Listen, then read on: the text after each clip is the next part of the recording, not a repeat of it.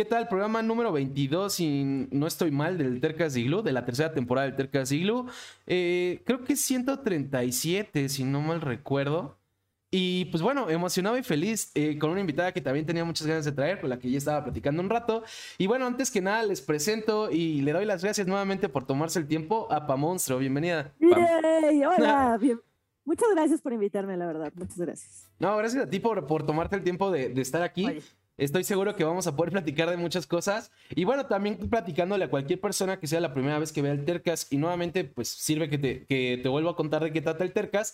Se trata de traer gente terca, como su nombre lo dice, terca en el sentido que persiguen su pasión. Y sobre eso vamos a ir platicando, pa' monstruo. Eh, vamos a platicar un poco de lo que te gusta, un poco de lo que te apasiona, un poco de tu trayectoria, eh, lo que vaya saliendo. Y bueno, la gente irá decidiendo qué tan terca eres.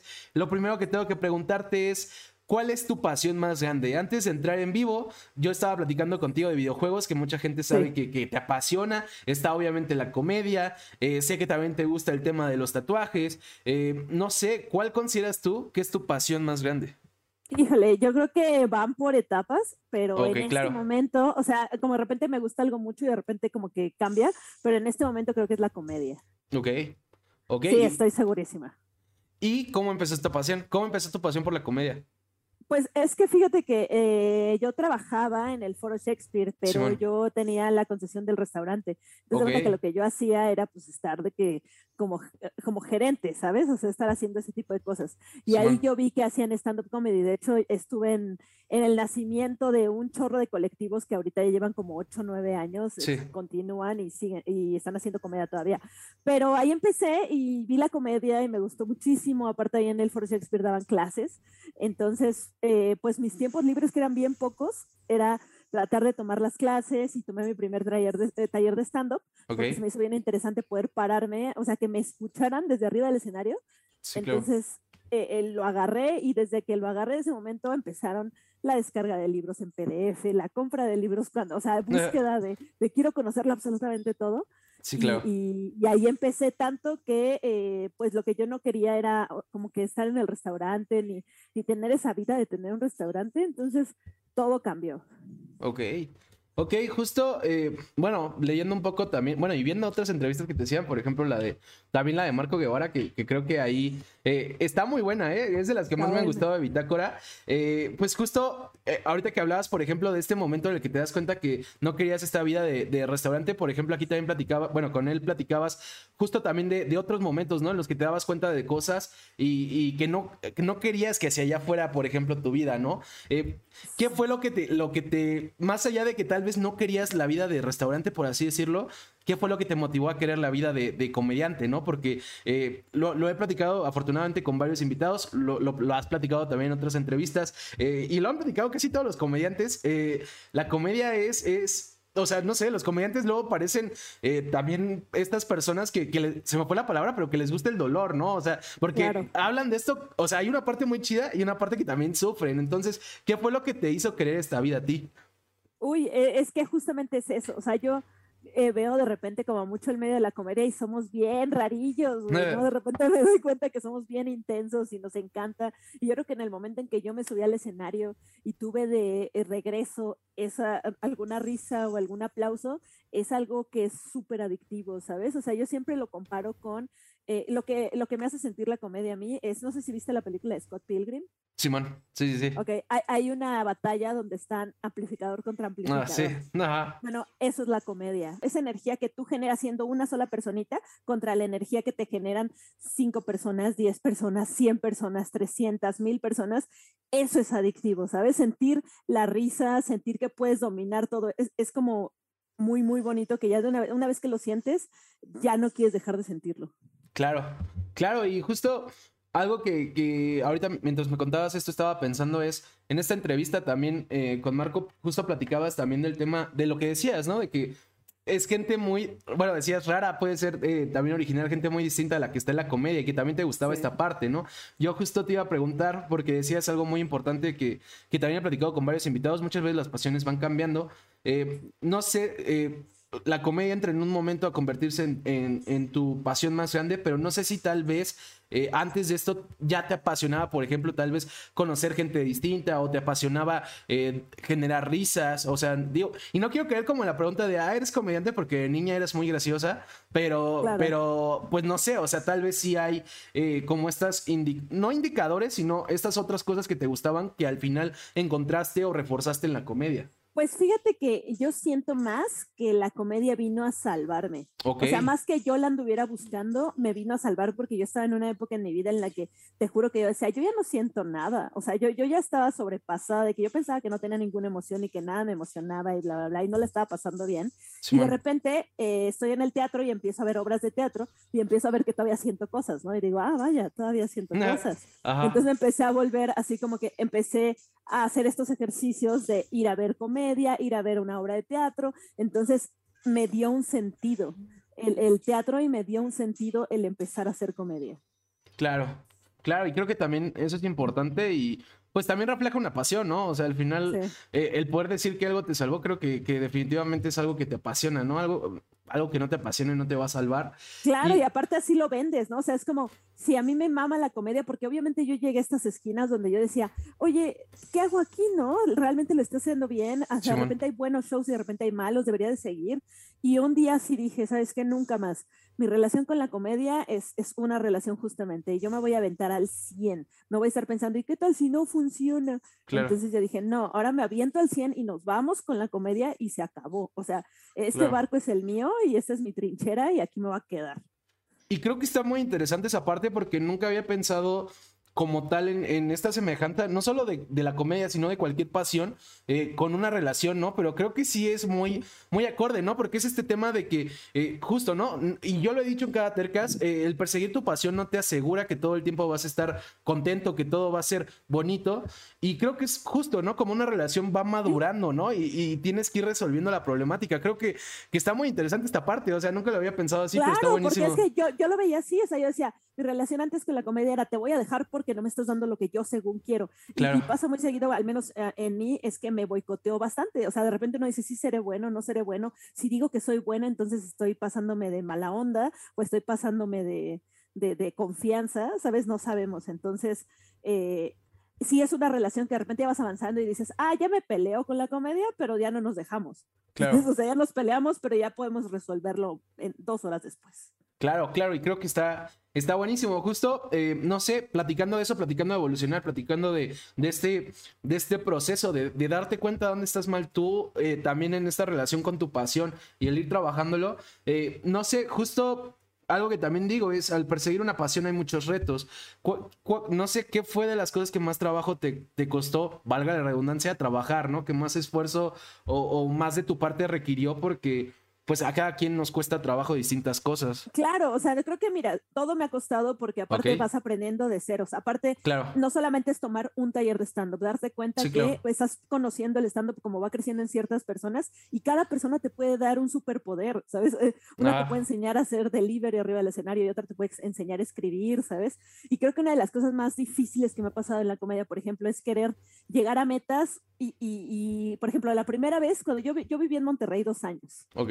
¿Sabes? Eh, me fui para allá, entonces hubo casting de Comedy Central, yo mandé un, un, un, video, la neta es que yo estaba muy perdida en ese tiempo de lo que quería hacer en comedia, porque me dio un choque el hacer stand-up y llegar a un lugar donde había comedia tradicional. Okay. Entonces yo era la que escribía y la que se enojaba porque los demás no escribieran y luego me decían, no, pues tú eres la mamona y mandé eso y no me quedé.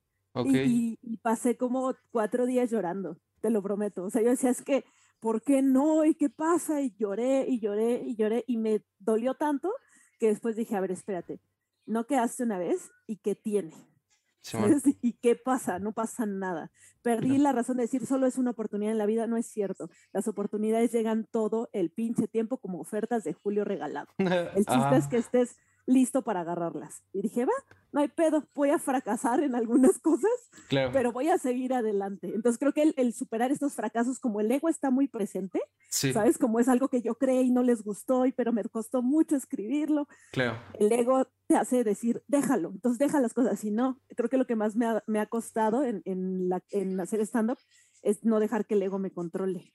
Claro, claro que, que incluso eh, creo, también creo que, que, pasa en todos lados, ¿no? Por ejemplo, digo, no, no te contesto, eh, pero yo trabajo en publicidad, ¿no? Y también en publicidad me ha pasado eso, o sea, que de repente propongo algo y, y, y justo hace poco hablaba con mi novia de eso, o sea, eh, este proceso para mí de cuando cliente me hace cambios o, o cuando a alguien eh, no le gusta lo que propongo, sí me ha costado trabajo, porque obvio, igual tengo un ego, ah, bueno, sí, tengo un ego hasta el cielo y entonces estoy ahí, eh, pues creyendo que mi propuesta es la mejor, ¿no? Y tal vez a veces sí, pero no siempre.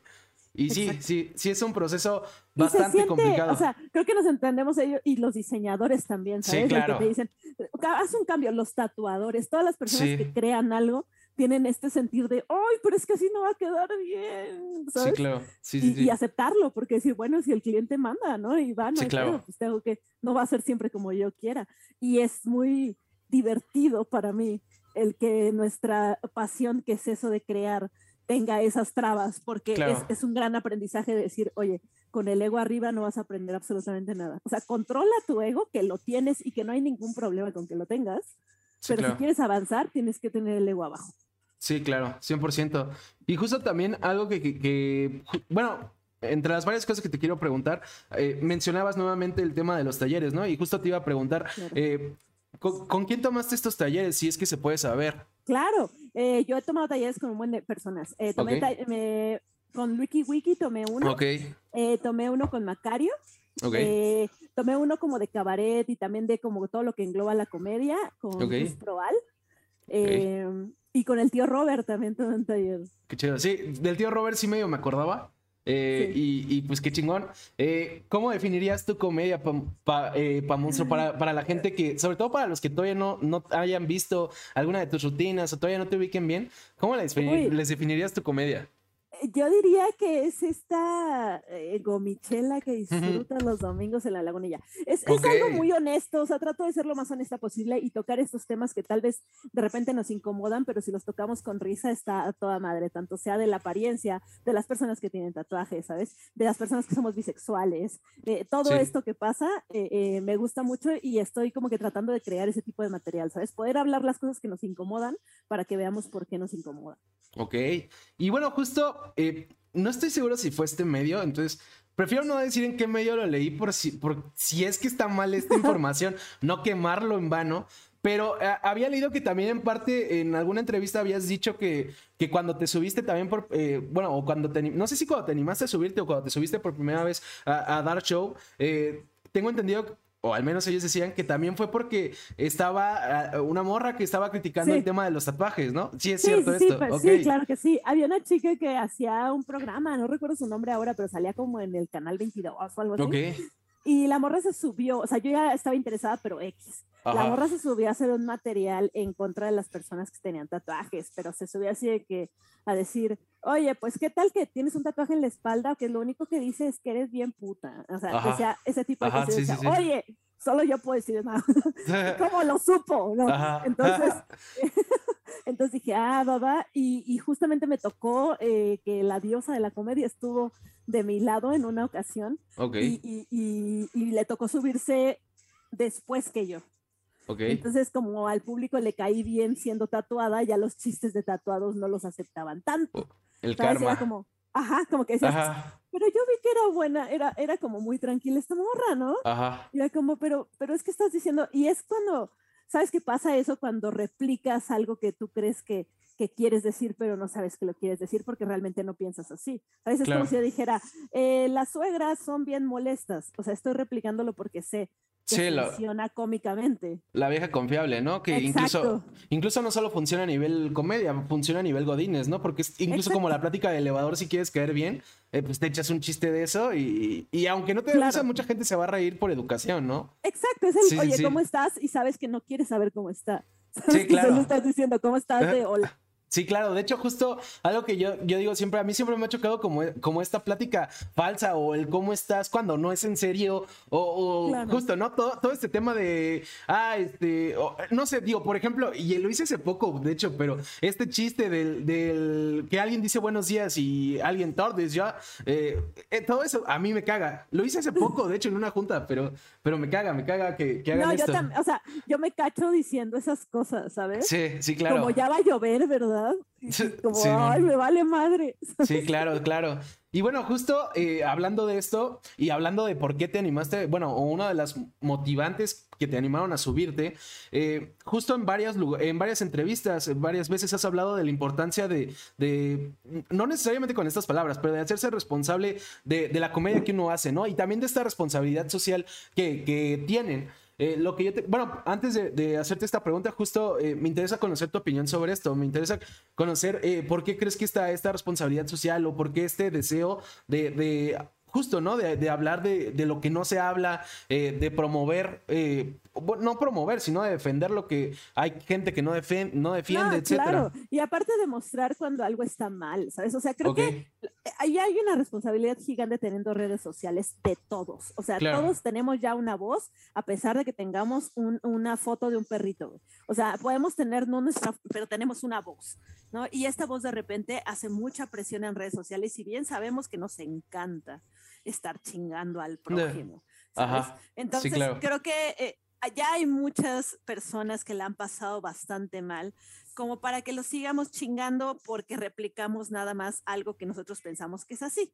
Entonces creo que lo mejor es, es conocer de lo que estás hablando. Si tú quieres hacer un chiste de algo y dices, ay, la generación de cristal, no hay pedo, cualquier cosa que tú quieras hacer un chiste y lo puedas sostener abajo porque le conoces, se va a poder armar, o sea, se, se arma, solo te va a costar un poquito más de trabajo. Ok, Ok, porque justo, de hecho ahorita me estaba acordando, creo que fue hoy, estaba leyendo, no sé en qué lado el, actor que interpreta a Mr. Bean estaba hablando también de este tema, ¿no? Porque justo estaba pensando en lo complicado que, es justo, eh, y se ha hablado a menudo, ¿no? Pero eh, hacer comedia y, y, justo no, no, no caer en estos errores. Y él también hablaba de esto, ¿no? De, de de que, bueno, él, dice que el chiste al final se burla de alguien. No, no estoy diciendo que necesariamente sea mi opinión, pero él dice que el chiste se burla de alguien. Y lo acabo de leer hoy, eh, no sé en dónde lo dijo, creo que en un podcast o en, algún programa.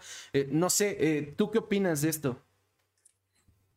Pues es que mira, es un tema increíblemente, increíblemente, o sea, está increíble porque aparte me, me mama ese tema, pero siento que nosotros podemos, eh, si tú quieres ir como que libremente por el camino de la comedia y puedes hablar de cosas, creo que podríamos pararnos en decir, quiero hablar de cosas que yo he vivido, yo te puedo hablar de, la experiencia que yo he tenido, pero yo no te puedo hablar sobre la experiencia de alguien más, solamente porque se me hace increíblemente gracioso.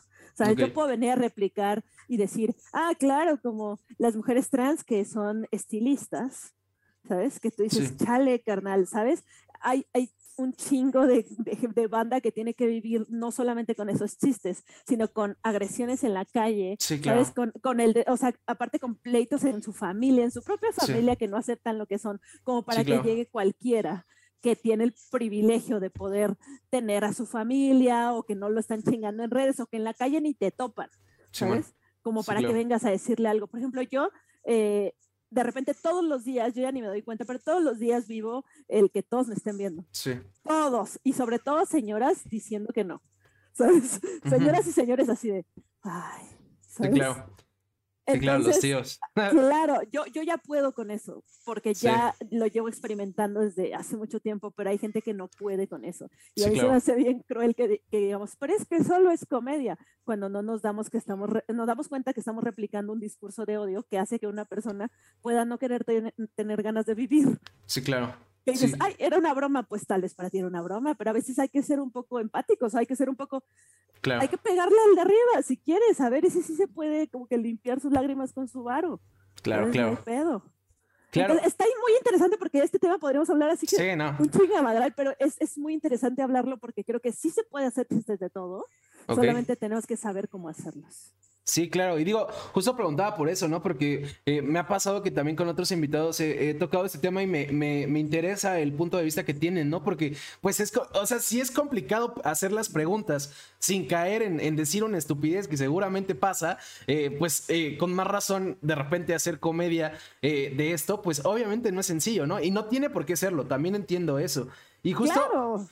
Justo ahorita que también platicabas este tema de pues eh, de, la gente criticando todo, ¿no? Que también es algo que yo digo a menudo en el Tercas y justo a menudo les pregunto sobre esto. Eh, a la hora de perseguir una pasión y una de las razones por las que considero que hay que ser terco para perseguirla es que cuando la gente no lo entiende, tiende a criticarte. Justo es lo que digo. Entonces, eh, no sé, también era algo que te quería preguntar. ¿Qué te dijo la gente cuando quisiste hacer comedia? O sea, cuando pasas de un giro a otro, ¿qué, qué opinaba la gente? ¿No? Porque tienden a criticar. No sé si fue tu caso, pero pasa. No, en mi caso, o sea, todo bien, o sea, como que todo estuvo padre, pero eh, ahí te va este pedón. Eh, yo en ese momento eh, que yo estaba también iniciando, pues conozco al que ahora es mi ex esposo. Entonces, el pedo aquí fue que no era el que no aceptaban que sea comedia, sino que ahora era que como conocí a alguien que ya había grabado Comedy Central, yo no era buena, solamente eh, eh, él me escribía los chistes y eso en el medio, ¿sabes? Es increíblemente como, ah, entonces si e, el vato ya tuvo el comedy y ella no lo ha tenido, entonces él escribe los chistes y ella solo hace eso y yo mucho tiempo me quedé ahí.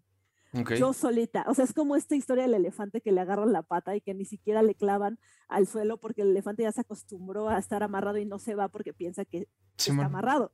Yo también me puse en el lugar de ser abridora y de decir, tú primero y yo después.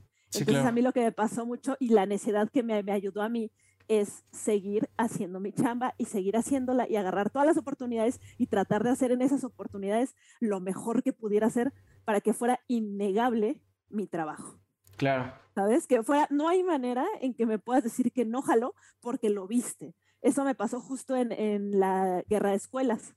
A mí, me pasó que fui a la guerra de escuelas representando a la, casa del tío Robert. Y este. Y justo en, mi, en mi fecha habían puesto a un chavito que es muy talentoso y que lo pusieron ahí justamente para que pasara. ¿Sabes? Entonces, como lo, yo, yo recién llegaba, ¿sabes? A la Ciudad de México de nuevo, de regreso. Y pues fui nueva otra vez, ¿no? Fue como de nuevo. Sí, fue como, hola, no conozco a nadie. Simón. Entonces, sí. Me ponen con ese dato y, y mi corazón se apachurró porque dije, ah, están diciendo que no somos competencia para él. O sea que es más seguro que gane en esta fecha. Dije, va, va. Y entonces yo misma me preparé y de hecho un Open antes me subí con él a probar porque todos no queríamos vernos, ¿sabes? Eran todos de, no vais a ver el material que voy a hacer. Ay, no. Entonces, en ese Open a él le fue mejor que a mí. ¿Sabes? Le fue mejor y yo dije, va, va, va. Un día antes, dos días antes del concurso, me quedo ronca ¿Sabes? O sea, a mí me hicieron una maldición. Sí, todo, iba mal. todo iba pésimo. Voy por terca, voy, me subo. Eh, lo que yo utilicé a mi favor fue la experiencia. Sí, claro. Entonces, fue, yo soy colmilluda allá arriba del escenario. Si algo no me sale, sé cómo salirme. Ok. O no se nota. Entonces, me gané al público de una manera increíble. Fue una de mis mejores noches. Este, Fue innegable que yo había ganado esa noche. Y ahí fue que dije, esa es la, esa es la, la Pamela Terca. La, ah, va, está haciendo esto, lo voy a hacer y claro que lo voy a hacer y lo voy a demostrar. Claro, claro, y creo que ese es un, un, rasgo de terquedad chido, o sea, creo que es una de las razones también por las que creo que vale la pena hacerlo, ¿no? Y también ahorita que contabas esto me estaba acordando también, eh, perdón que cite mucho esta entrevista, de verdad me gustó, Y, eh, pero la, entrevista con Marco Guevara, que la recomiendo además, eh, pues justo... Sí, sí estuvo muy buena, ¿eh? De verdad, es de las mejorcitas que, que le he visto, no he visto todas, pero esa estuvo muy chida. Y bueno, justo aquí platicabas también, ah, eh, y relacionado con algo que me decías al inicio, ¿no? Platicabas que te llegaste a subir al escenario eh, cuando, cuando acababas de llorar, ¿no? Que justo también hace rato me dijiste que te echaste varios días llorando en, en algún momento. Y, y, también quería hablar de esto y que va también relacionado con lo mismo, ¿no? De, de por ejemplo, acabas de tener un Open malo. Eh, acabas de, quedarte ronca, ¿no? O sea, la verdad es que todo parecía que decía, eh, no te subas, Pam, vas a perder, ¿no? Y aún así te subiste, ¿no? Y, a mí me llama mucho la atención este fenómeno o, esta habilidad, porque creo que también eh, al final refleja mucho, si algo nos apasiona, esta habilidad que tienen algunas personas de cambiar de mood, ¿no? O sea, por ejemplo, algo que a mí también me pasa es que de repente eh, desde antes del Tercas, ¿no? Cuando hacía radio por internet o demás, había veces que, estaba enojado, había veces que estaba triste. Eh, luego hay Tercas que vengo bien cansado por el trabajo, o sea, lo que sea, ¿no? Y también me cambia la personalidad. Entonces, no sé, o sea, no sé qué piensas tú. Pero creo que también ahí se refleja mucho si algo te apasiona, ¿no? Si puedes cambiar de mood y justo como, como pasó contigo, ¿no? Dar tu mejor versión y haberla, pues, pues sí, haber ganado sin duda, creo que que al menos creo yo ahí es como de, ahí es, o sea, literal ahí es, o sea, eso te apasiona. aparte, ¿sabes qué? O sea, yo me di cuenta porque justo me pasó eso, eh, yo esa fecha justamente estaba estresadísima. O sea, haz de cuenta que ya venía como que mi, mi relación se venía así en picada y yo era Jenny Rivera. Entonces estábamos ahí en picada y obviamente antes de subirme, pues pleito, enojo, está tenso de que te peleas con tu pareja antes de algo y dices, puta, tengo que reírme, ¿sabes? me, voy a subir a reírme. Y, y, lo que a mí me ayudó mucho, por ejemplo, sí me subí así como que destrozadísima, pero me, me, me, fue como si me ayudaran con sus risas a la vez que yo podría ayudar a alguien que se sienta mal en el público. Claro. ¿Sabes? O sea, es algo que es mutuo, o sea, es mutuo. Entonces, eso me pasó justo eso, que eh, bajé, me fue una increíble, tuve calificación perfecta. Y todavía bajé y fue como que mi expareja me dijo, ya nos vamos, ya, ya, ya, estoy harto de estar aquí. ¿sabes? Y yo fue como que, ah, no pude disfrutar el nada. Solo, como que sí saludé un par de gentes y fue, ¿sabes qué? Sí, vámonos. Y ese tipo de cosas son las que vives, pero ahí me di cuenta que la comedia era lo mío, porque al momento que a mí me dijeron, deja de hacer comedia, yo dije, no, Ok. y como quieras, ¿sabes? Sí, claro. Y como quieras, esto está conmigo y se acabó. Sí, claro, creo que también ese es un buen indicador, ¿no? Y también eh, eh, ahí es ser súper terco, ¿no? Cuando la gente te dice no lo hagas y te vale madres, es, es ser no, y aparte, aparte que te lo dijera alguien tan importante, por ejemplo, yo nunca pensé que me iba a casar, ¿sabes? Nunca en mi vida pensé que me iba a casar. Y a pesar de que hubo momentos buenísimos, mi propia pareja comediante que me diga que deje la comedia, fue como, ¿qué? ¿Sabes? y después hubo como esta batalla de egos en el cual él pensaba que, o sea, él no me, no me celebraba como estas cosas chidas porque pues también el ego. Ajá, claro. Claro, claro. Entonces cuando yo dije, ay, no, cuando me dijeron eso dije, no. Y, y, creo que fue la manera en que yo descubrí que era mi, o sea, que era lo que yo quería en mi vida, porque sí se pusieron en, en contra las dos cosas que según yo quería más en mi vida y la comedia ganó. Claro. Sí, pues, ¿sabes qué? Este, la comedia es algo que sí quiero tener y que no puedo estar sin ella porque ya lo agarré. O sea, ya soy parte del clan. Sí, sí, sí. Y justo, de hecho, me ganabas una pregunta, porque cuando me contabas lo de este, este momento en el que, pues, es con la sensación de, estar amarrada, básicamente, ¿no? Y, el cómo es eh, salir de todo este tipo de situaciones es muy complicado. Entonces te iba a preguntar cómo fue. Eh, básicamente, pues, ya, ya, ya nos dijiste, o sea, al final lo que te llevó a cambiarlo, pues fue eso, ¿no? Fue el, enfrentar una pasión con otra cosa. Tener que escoger. O sea, yo le sugiero mucho a toda la banda que esté batallando así con, con todo, o sea, ya sea en una relación o lo que sea, o, descubrir que, que, si quieren o no hacer las cosas, realmente ve qué tan feliz te hace. O sea, ve y, y, busca prioridades y date cuenta que también tú te puedes dar el gusto de vivir algo que quieres mucho. O sea, ¿cuántas veces yo no he salido de mi casa y he dicho, ay, no quiero hacer esto, tengo muchas ganas de dormir y voy a un show y regreso con la mejor experiencia de mi vida? Sí, Simón. Sí, ¿Sabes? Esas son, entonces hay que no dejarnos engañar por, o sea, trata todo, pruébalo todo porque puedes regresar con una anécdota increíble. Claro, claro, y se aprende, sí, me parece eh, un muy buen consejo. Y justo también, ahorita que estamos hablando de, esta pasión que, que, sientes por la comedia, eh, me contabas, ¿no? Que, que, pues, y yo lo decía también, las pasiones van mutando, no fue tu pasión siempre. Antes de la comedia, ¿tu pasión fueron los videojuegos?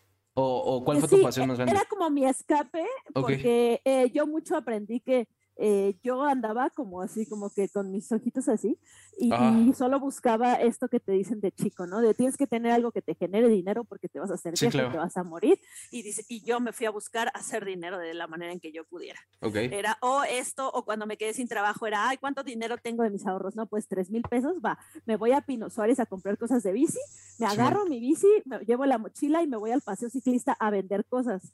Me llevo así, me la lleno de accesorios y ahí pregunta, me traigo cosas. Eso es lo que yo hacía. Andaba siguiendo tal cual los consejos de tienes que buscar dinero y dinero y dinero. Y luego me di cuenta el dinero es dinero. El dinero es dinero, dinero. Entonces, me di cuenta que sí, el dinero, qué padre, pero que la neta eh, eh, me llena más el arte, me llena mucho y empecé a ver qué me gustaba y dije, a ver, analícense me gusta ver películas, me encanta la música, me encantan los juegos. Siempre quise hacer un videojuego de terror de México, ¿sabes? Ah, sí, sí, sí había visto. O sea, sí, sí, sí, sí. Entonces dije, eso es, entonces vamos a darle, aunque, aunque te digan y toda tu familia te dice de repente, no se gana de ser artista, ahí tienen razón. Pero sabes qué, conoces gente súper interesante, sí, claro. te la pasas muy bien y es como otro estilo de vida que tal vez no va a ser como el ideal de todos, pero la neta te hace feliz. Sí, claro, y digo, vas a ver muy cursi, pero al final tal vez no ganas el dinero, pero ganas en otros aspectos de tu vida, ¿no? Ganas experiencias increíbles. Sí, claro. yo me subí al Vive Latino a hacer stand-up. Sí, claro. ¿No sabes? O sea, ahí cumplí un, sueño de, la, de la PAM en ¿sí? Porque al momento en que yo estaba en el escenario haciendo rutina, estaban los Rasmus. Claro, ok. Ok, qué chido. yo dije, güey, o sea, pude ver 31 minutos, ¿sabes? Estuvo increíble y son esas cosas que dices, güey, te llenan. Sí, claro. Son, anécdotas que quieres platicar y, tienes, yo por eso soy coleccionista, digo, no sé, aquí tengo un montón de cosas. Ajá, sí, pero porque me gusta contar esas historias. Claro. ¿Sabes? Yo sí guardo de que, ay, mi boleto de tal concierto y si lo veo te digo, ay, me acuerdo que en ese concierto, ta, ta, ta, ta, ta, y ya. ¿Cuál fue el concierto más eh, especial para ti? Digo, no sé cuántos ha sido, pero ¿cuál fue el más chingón? Uy, eh, yo creo que hay varios. Uno de, ese, eh, de esos fue los Smashing Pumpkins, no ahorita, sino la última. Ok. Ok.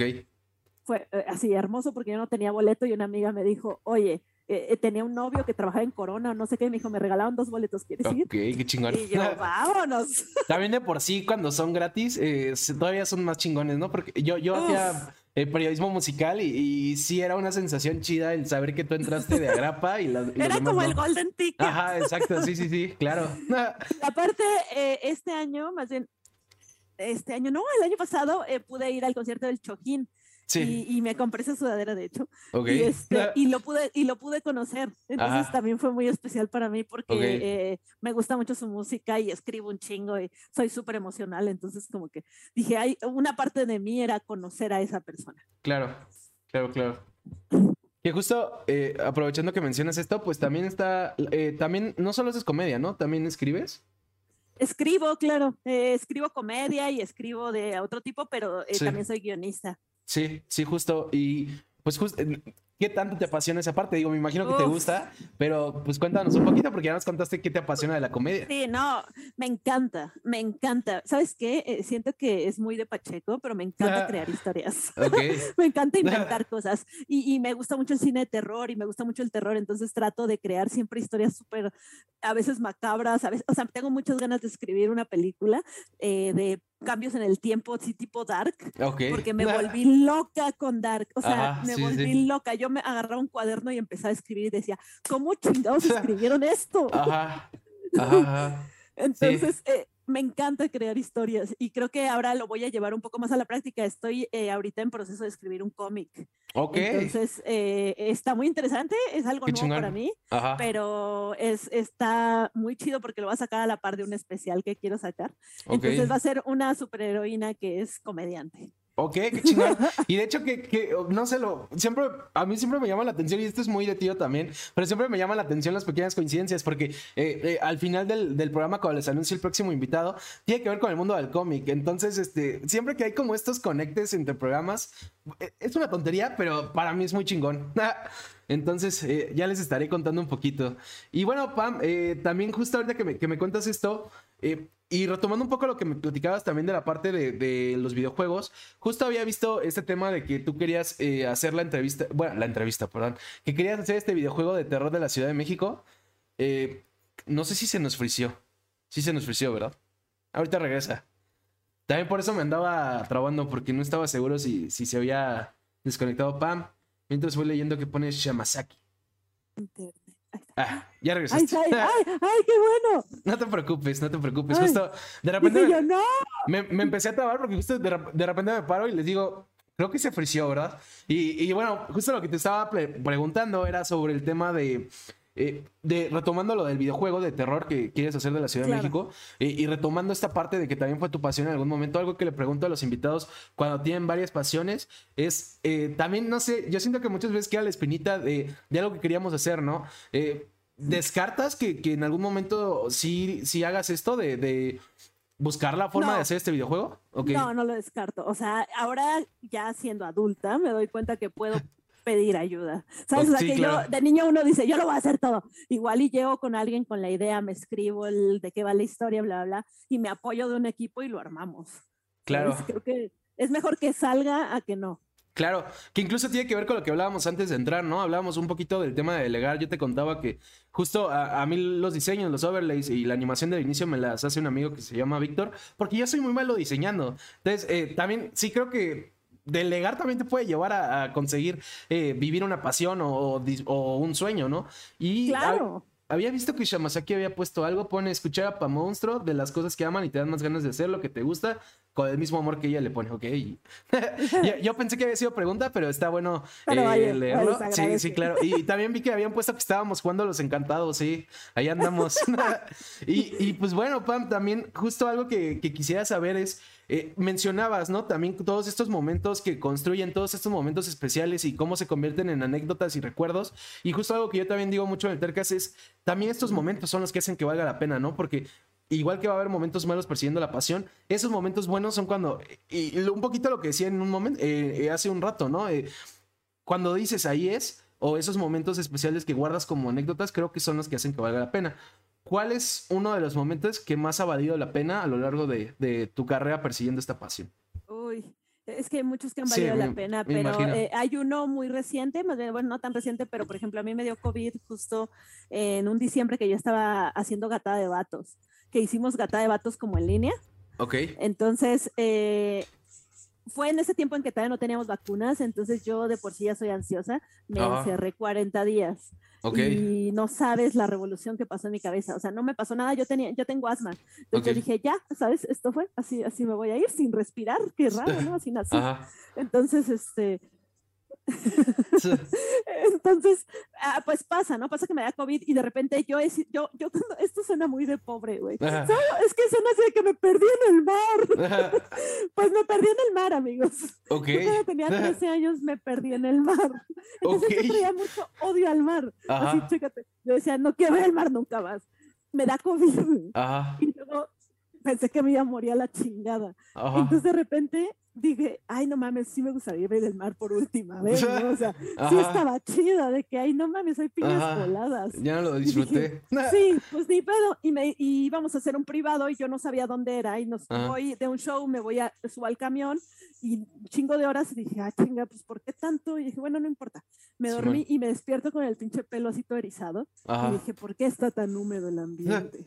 Ajá y me asomé y mar, ¿sabes? Habíamos ido a, Lázaro Cárdenas, ah. a una, este, donde reciben los, los barcos y eso, a hacer show, y estaba el mar enfrente de mí, y ahí me llevó la comedia después de yo desear querer ver el mar. O sea, me fui y llegué con la comedia y me senté a ver el mar y dije, ay, es que la comedia nos da momentos bien bonitos y creo que para mí es la comedia, pero para ti puede ser la chamba que hagas, ¿sabes? esos momentos que vives durante porque dices, güey, si te gusta donde estás, no importa, a ti te vas, o sea, vas a vivir un momento que te guste un chingo porque te apasiona. Si creaste algo nuevo, si, si, si creaste alguna idea que funcionó, si hiciste un diseño que jaló cabrón, dices, oye, le di, así es como, le di a la lotería porque a tantas personas les gustó o me llevó a hacer quién sabe qué, ¿sabes? Sí, claro, 100%. Y bueno, no, Digo, pues obviamente da curiosidad. Eh, ¿Se puede saber cómo, te perdiste en el mar o...? no? ok. Dime, no. dime porque te trabaste y sí quería ah, escuchar. No, justo te iba a decir que si yo pensé que me habías dicho que no. Eh, si se puede saber cómo te perdiste en el mar o, o es... ¡Ay, sí! Ay, ahí les va. Este, Yo tenía 13 años, ¿no? Y estaba yo de que, ay, el mar, qué bonito. Y fuimos a Acapulco y mi mamá me dijo, vente, vamos a nadar y nos, compramos, nos rentamos una tabla de surf. Ok. ¿Sabes? Entonces me dijo, vámonos hasta el fondo donde no hay olas porque ahí está más tranquilo. Ok. Y yo dije, ¿es mi mamá? Seguro tiene razón. Sí, claro, bueno, que se pues, equivoque. Sí, claro que no, es una mamá, no se equivoca. Ajá, sí, claro. Al menos solo, solo cuando tuvo a mi hermano, pero ah, claro. no se equivoca. Un error lo comete cualquiera. bueno, te perdonamos. Ajá. Entonces nos vamos nadando y de repente el mar nos separa y nos abrimos y, yo me voy para otro lado. El pedo es que yo me había ido tan lejos y ella se me había perdido tan lejos que yo ya no veía el hotel. Ok. O sea, yo veía puro mar alrededor y, había remolinos que me llevaban hacia abajo y yo tenía que subir trepándome hacia la tabla. O sea, la tabla me salvó la vida como 10 veces. Ok, hoy no manches. Sí, yo no sé, mi mamá fue la que pudo, logró hacer algo porque era una adulta. Ah. Y logró buscar ayuda y vino a buscarme una, un acapulqueño que parecía delfín, güey. O sea, estaban okay. ah, te perdiste. Y yo, sí. Ok. sí, estoy muriendo, gracias. Dios bendiga también a esos acapulqueños que andan salvando gente, porque a, mi novia y a mí también nos pasó, digo, eh, con, con, unos amigos de ella, eh, casi casi también hay una fatalidad con, con una persona. Afortunadamente, justo no pasó gracias a, estas personas que siempre hay un acapulqueño salvando posibles ahogados. Entonces, que ahí yo diría. ¿Qué tal que se ponen de acuerdo con el mar? Acá pues también, los estamos viendo. También lo, estaba pensando, pero no quería crear polémica, pero sí, también puede ser. Hay que crear polémica. claro, claro. Y bueno, justo también, ahorita que me platicabas esto, eh, y también que en, algún momento de la entrevista hablabas de esto, de, de, este tema de que cuando estés comedia, eh, de hacerla personal, de hacerla real, de hacerla cercana. Justo si vas a hablar de algo, pues habla de algo que sepas, que conozcas, que defiendas. Eh, no sé, eh, marcas una línea entre qué temas, eh, o sea, de personales meter y qué temas no, o, esta línea se va rompiendo, porque también creo que les va pasando eso. Se va rompiendo, se va rompiendo. Por ejemplo, yo ahorita voy a hablar mucho de mí en, lo nuevo que tengo escrito, es muy personal y hay como dolorcito ahí, pero es porque estoy ahorita en la época de hacerlo. O sea, por ejemplo, como comediante siempre uno se presiona a decir, eh, si estoy haciendo bien las cosas, o tengo que hablar algo que importe, o tengo que hacer reír solamente, o se trata de Claro. Donde estés tú parado, ¿sabes? E, es, yo le aprendí esto a Freddy y me dijo una vez, ¿dónde está parada tu comedia eh, en años? ¿Sabes? Ah, soy de las que me río de pedo caca. Ah, pues eres una niña, ¿sabes? O soy de las que quiero decirle a todos que están mal. Pues eres un adolescente. Que dices, yo tengo la verdad. Y ustedes no, y están bien pendejos todos. O sea, adolescente. O ya eres más adulto y quieres hablar de tengo agruras, güey, o de realidades, ¿sabes? Sí, este, fíjense que nunca vamos a comprar una casa, ¿sabes? Sí, claro. Lo que sea. Entonces depende de dónde está parada tu comedia. No la compares con nadie más. A veces, si yo estoy parado en que, o sea, caca y pipí me da risa, pues haz la mejor caca y pipí del universo. Sí, claro. Pero es, es justo eso, es detenernos a decir, no controles lo que los demás están haciendo, los demás son exitosos y lo que yo he visto es que los comediantes que son exitosos también son porque son honestos. Sí, claro. Porque nos entregan esto de ellos que, que, es único y que no lo vas a poder copiar. Tú, yo puedo intentar hacerle como Alex Fernández y hacer el tono de Alex Fernández, pero yo no soy Alex Fernández. Claro, claro, claro. Que justo, eh, igual, eh, digo, ahorita que de lo que voy a decir me quedé pensando que ya en vez del Tercas le hubiéramos puesto el cliché cast, pero eh, es un poco también como este cliché también, ¿no? De, de al final, esta frase de compite contigo mismo, ¿no? O no te compares con los demás. Creo que también va un poco por ahí, ¿no? O sea, porque también, bueno, algo que, que yo aprendí es también Luego cuando compites es cuando no te alegras, y es cuando entra el ego que justo mencionabas, es cuando no te alegras de que al otro le vaya bien y cuando no te alegras de que le vaya bien, te termina yendo mal por culero, la neta. Sí, sí, sí, o sea, la verdad es que hay alguien que te ve y si tú dices, ay, ojalá le vaya mal, te va mal a ti. Simón, sí. A mí me pasa muy seguido que de repente yo eh, estoy ahí pensando y me, baso mucho en decir, ay, me gustaría crear eh, por ejemplo, este año me tocó ser parte del elenco de True Colors, que es como, eh, para mí, es súper importante porque como bisexual, que aparte somos invisibles, este, yo quería juntarme con ellos desde que inició, pero yo decía, espérate a que te hablen, güey, que vean tu trabajo, ¿sabes? No me gusta andar de que, oye, ¿me puedes dar chance de... Me quiero demostrar igual y eso también es duro, ¿no? Porque yo, yo me, me super castigo en demuestra, demuestra, demuestra, demuestra. Y sería más fácil de que, ay, ir a decir, pero este año me hablaron y fue como, ay, fue como esos logros que, que también la carrera que tengas, creo que si te agarras esos logros sorpresas que si te llegan te van a hacer muy feliz tu, corazoncito y tu ego, obviamente. así vas a sobrevivir porque así te está dando algo, así es recíproco. El, el, la comedia estoy contigo, pero comedia dame felicidades a mí también. Sí, claro. Y creo que también lo que te ayuda eh, cuando persigues una pasión es eso, ¿no? Aprender a apreciar eh, no, no, solo los logros que estás esperando, sino los logros pequeños, ¿no? Cuando empiezas a, darte cuenta de, de, que ya lograste esta parte o que ya se te hizo este sueño o, o tal, es cuando es más fácil perseguirla, ¿no? Porque si no aprecias los pequeños eh, wins, las pequeñas, eh, los pequeños logros, pues, pues ya te la aplaste, o sea, te vas a rendir porque... pues... y, y, inténtalo, o sea, como persona creativa te va a hacer súper bien intentar cosas. Por ejemplo, yo lo de Gata de Batus, yo no te, o sea, yo soy fan del freestyle, porque me gusta verlo. Y, escribo comedia, pero cuando me invitó Franco a, ser parte de hacer este unas rimas y luego hacer un roast, yo nunca había hecho un roast.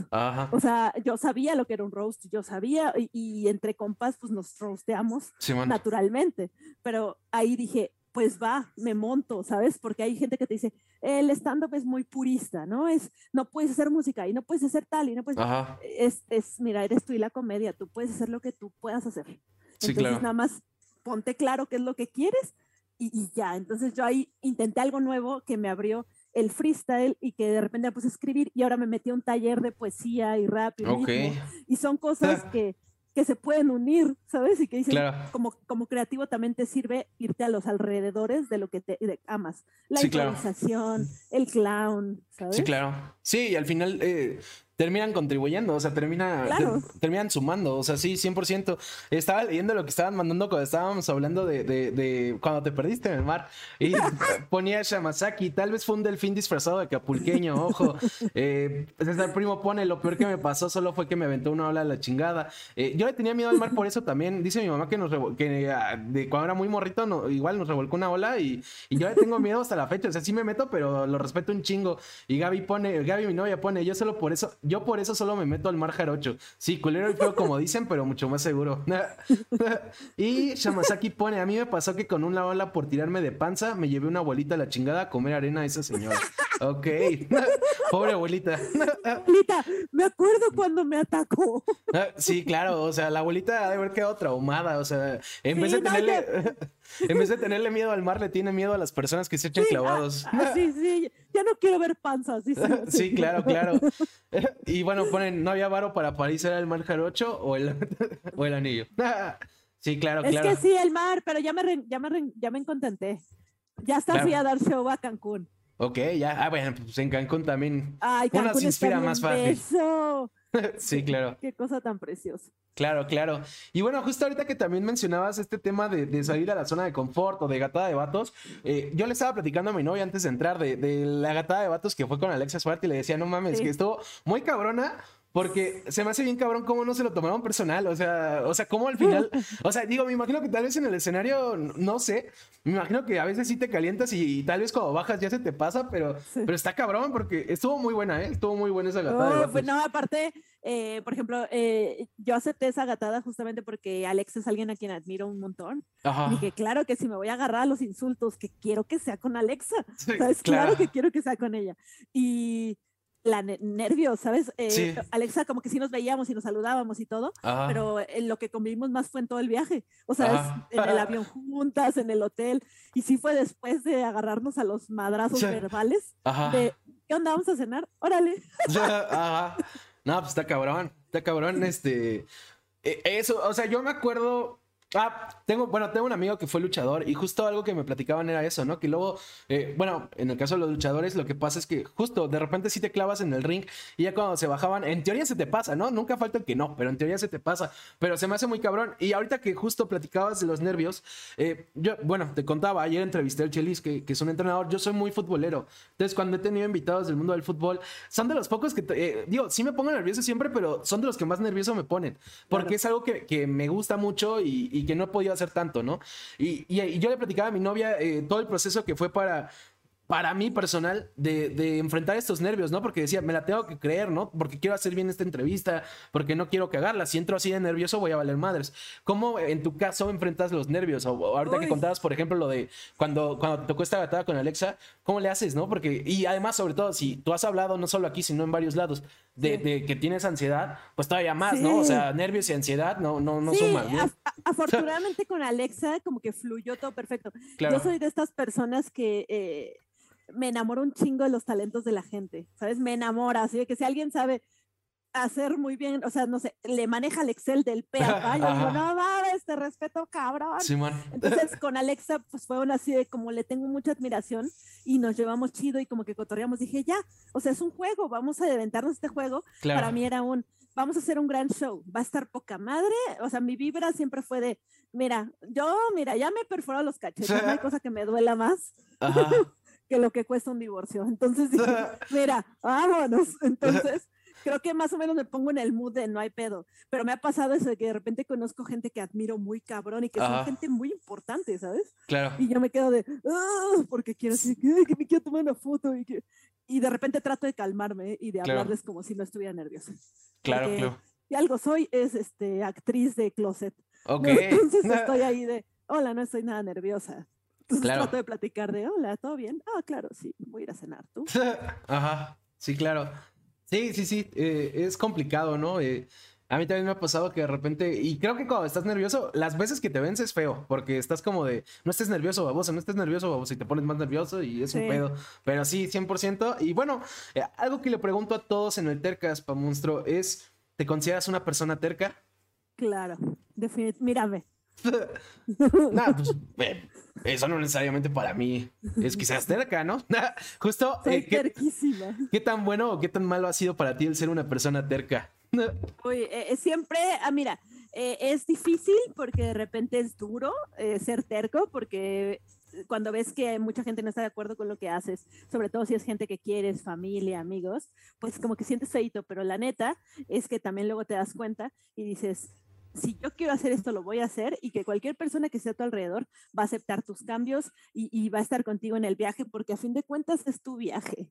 Entonces tú decides qué destino va y seguramente muchos se van a bajar de tu pecero, pero va a haber muchos que sigan contigo y eso te va a llenar increíblemente. Porque cuando tú decides por tu pasión, creo que empiezas a vivir otro nivel de vida. Claro. O sea, te, tienes muchas alegrías y muchas cosas chidas. Entonces, así es. Claro, y justo de hecho, después de esta pregunta, eh, lo que digo, y, en teoría es como el lema del tercas, sean tercos, no sean necios, que justo cuando estábamos antes de entrar a la llamada, por eso me reía, platicaba, yo te estaba contando lo que platiqué después, ¿no? Que soy malo diseñando y que por eso delegué, y tú me decías, ahí no fuiste terco, ¿no? Y justo eh, te decía que va en relación con algo, creo que va en relación con eso, ¿no? Eh, justo lo que yo digo es sean tercos en el sentido de, de eso, ¿no? Busca lo que te, lo que te gusta, busca lo que te apasiona, persevera, inténtalo. Eh, justo creo que ser necio es eso, ¿no? O sea, tal vez sabes que eres mal diseñador y quieres eh, diseñar tus artes, pues, pues la neta no, o sea, sí, exacto, o sea, o eres mal, malo para el fútbol, pero quieres ser futbolista, pues no, o sea, te vas a chingar la rodilla. Sí, no, mira, sí, mejor, mira, FIFA, hay otras variantes. De hecho, el, muñequito que haces así, y que le metes gol. Ajá, sí, claro. y justo eh, César Primo pone, no manches, no había visto su máscara de Jason. Ya tengo al Chucky, al Ghostface, al Freddy, ya solo me falta el Jason y el Myers. ahí está mi Jason. Es que tengo una colección gigante, amigos, pero no se ve. Pero justo esa me gusta mucho, la acabo de usar. Justo aprovechando eso, antes de, cerrar, eh, te iba a preguntar dos cosas. La primera es, decías que eres coleccionista. Eh, sí. ¿qué, qué, es todo lo que coleccionas? Porque, no sé, ¿qué, ¿qué es lo que tú consideras que coleccionas? Porque justo hablabas en plural, debe haber bastantes cosas. Uy, este, almas, eh, Hot Wheels, eh, tengo Hot ah, Wheels, tengo, este, tengo Playmobiles, tengo patitos Yule, tengo cosas de terror, o sea, absolutamente todo. Eh, tengo de Mario Bros, de Star Wars, tengo de esas palomeras de los cines que alcanzo a comprar sin que me las revendan en Facebook. Basta, Cinepolis. Ajá. híjole, tengo mucho, tengo de Rugrats, o sea, deja ver si se puede ver un poco, pero mira. Ok. Ya viste, esa es la pared y ahí al fondo es como las cosillas de terror. Tengo cochecitos de esos que salen, se llaman Hollywood y son los que salen en las películas. Ajá. Entonces son así como el, el cochecito de Terminator, la patrulla. ¿Sabes? Ajá, sí, sí, sí. Y, sobre todo, ah, como coleccionista, yo tengo este speech también, este mensaje, que siempre son bien duros los coleccionistas. Siempre es como, debes de coleccionar lo que vale más o lo que va a valer más. Está bien que quieras coleccionar eso, pero si a ti te gustan, como a mí, por ejemplo, esos carritos de Hot Wheels que nadie compra, güey. Es este carrito que es un taco de carne asada y yo digo, ay, quiero ese carrito en todas sus versiones es correcto. Si a ti te hace sentir bien, es tu colección y si no le gusta a los demás, pues pueden hacer la suya. Claro, claro que eh, completamente de acuerdo, porque por ejemplo, eh, digo, también mi novia y yo poco a poco estamos cayendo en la adicción de comprar Funcos y antes no los sacábamos de la caja, ¿no? Porque hay muchos que, no hacen eso y después fue ay, me vale madres, vamos a sacarlos y los tenemos ahí en, un librero, ¿no? Y, yo concuerdo, o sea, yo creo que el verdadero coleccionista le da igual ese, ese, ese tema, en mi opinión. Y bueno, eh, justo ya vieron que tu pasión también, una de tus pasiones es el coleccionismo. ¿Cómo empezó? Eh, ¿Cómo te volviste coleccionista antes de, de acabar? Eh, uy, yo creo que eh, cuando me di cuenta que podía ganar dinero, podía comprarme cosas, yo ya que empecé a vivir sola, yo creo que a partir de que ya encontré una casita donde me sentí más a gusto, Eh, yo me fui mucho tiempo a vivir a Guadalajara, fue un desmadre. Yo cuando era chica me mandaron dos años con una tía y este y bla, bla, bla. Entonces como que esa, esa infancia de los 11 a los 13, 14, nunca, o sea, ya no recuperé, por ejemplo, mis juguetes de la infancia, como que perdí mi total relación a lo que tenía en la Ciudad de México y llegué de nuevo. Entonces siento que es un poquito la búsqueda de todos estos juguetes. Ok. Ok, qué interesante. sí, aparte que me hace sentir súper feliz. O sea, mi Pam niña está increíblemente feliz de despertarse todos los días y ver los juguetes. La Pam adulta no, porque los tiene que limpiar. Sí, claro. Pero mira, creo que lo hago más que nada porque esa, esa Pam niña me lo pide y creo que no hay pedo con que esté adornado así.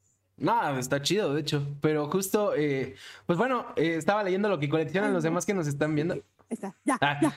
Estaba viendo lo que eh. coleccionan los demás que nos están viendo y ponen que coleccionan, bueno, eh, ponen que coleccionan crisis, coleccionan deudas eh, y, bueno, pone Gaby, mi novia, yo quería coleccionar pugs, pero Igal no me dejó. pues ya con el que tenemos ya, ya de por sí nos saca bastante corajes. que hay una reunión de pugs? De hecho, quiere llevarlo. Eh, creo que ya fue. la reunión de Pugs. Ah, eso no tengo problema. nada más porque no, no, nos dijeron, pero de hecho ni siquiera yo. No, en la reunión se llevan todos los Pugs. Eh, también nos gusta robar, entonces podría ser. sí, claro. De hecho, no podemos porque el dueño no nos dejaría, pero podemos ver dónde, oh. dónde, los guardamos. Y bueno, eh, con esto creo que vamos a ir concluyendo. Primero que nada, eh, quiero agradecerte, Pam, por haberte tomado el tiempo. La verdad es que disfruté mucho esta plática. Eh, más allá de que tuvimos ahí dos problemillas de conexión, creo que salió muy bien, creo que fue muy interesante. Gracias a la gente que nos estuvo viendo. Si no vieron la entrevista completa, si quieren volverla a ver, compartirla, recomendarla, pueden verla en YouTube y, y escucharla en Spotify aproximadamente en una semana. En esas redes se encuentra el programa como el Tercas y Glue. Igual en Facebook ahí también lo anuncio con el mismo nombre. Anuncio a los próximos invitados. Los anuncio también en mis redes. Siga el WS en, en, Instagram, en Twitter y en Twitch si quieren ver las entrevistas en vivo. Eh, Pam, obviamente cualquier cosa que quieras decir es más que bienvenida. Uy, eh, nada, solamente muy feliz. Muchas gracias por invitarme y muchas gracias por hacer contenido de todo esto, porque la neta, sí siento que nos hace falta ser un poco más tercos en lo que nos gusta. Entonces, Qué chingón. amigos, si algo de esto les sirvió y si les hace clic y si ustedes dicen, estaba esperando una señal, esta es la señal, hazlo. Ojalá, ojalá y estaría muy chingón que, que, este programa les sirviera para eso. Igual, les anuncio el invitado de la próxima semana. La próxima semana, como ya les adelantaba, es alguien que tiene que ver con los cómics. Es Aburto, Aburto TV. Él es eh, colorista de Marvel, de los cómics de Marvel, también es gráfico. Eh, también se va a poner buena, entonces espero verlos acá, ya saben, a las 9 los miércoles, salvo excepciones. Y bueno, nos vemos pronto, gracias a todos. Bye.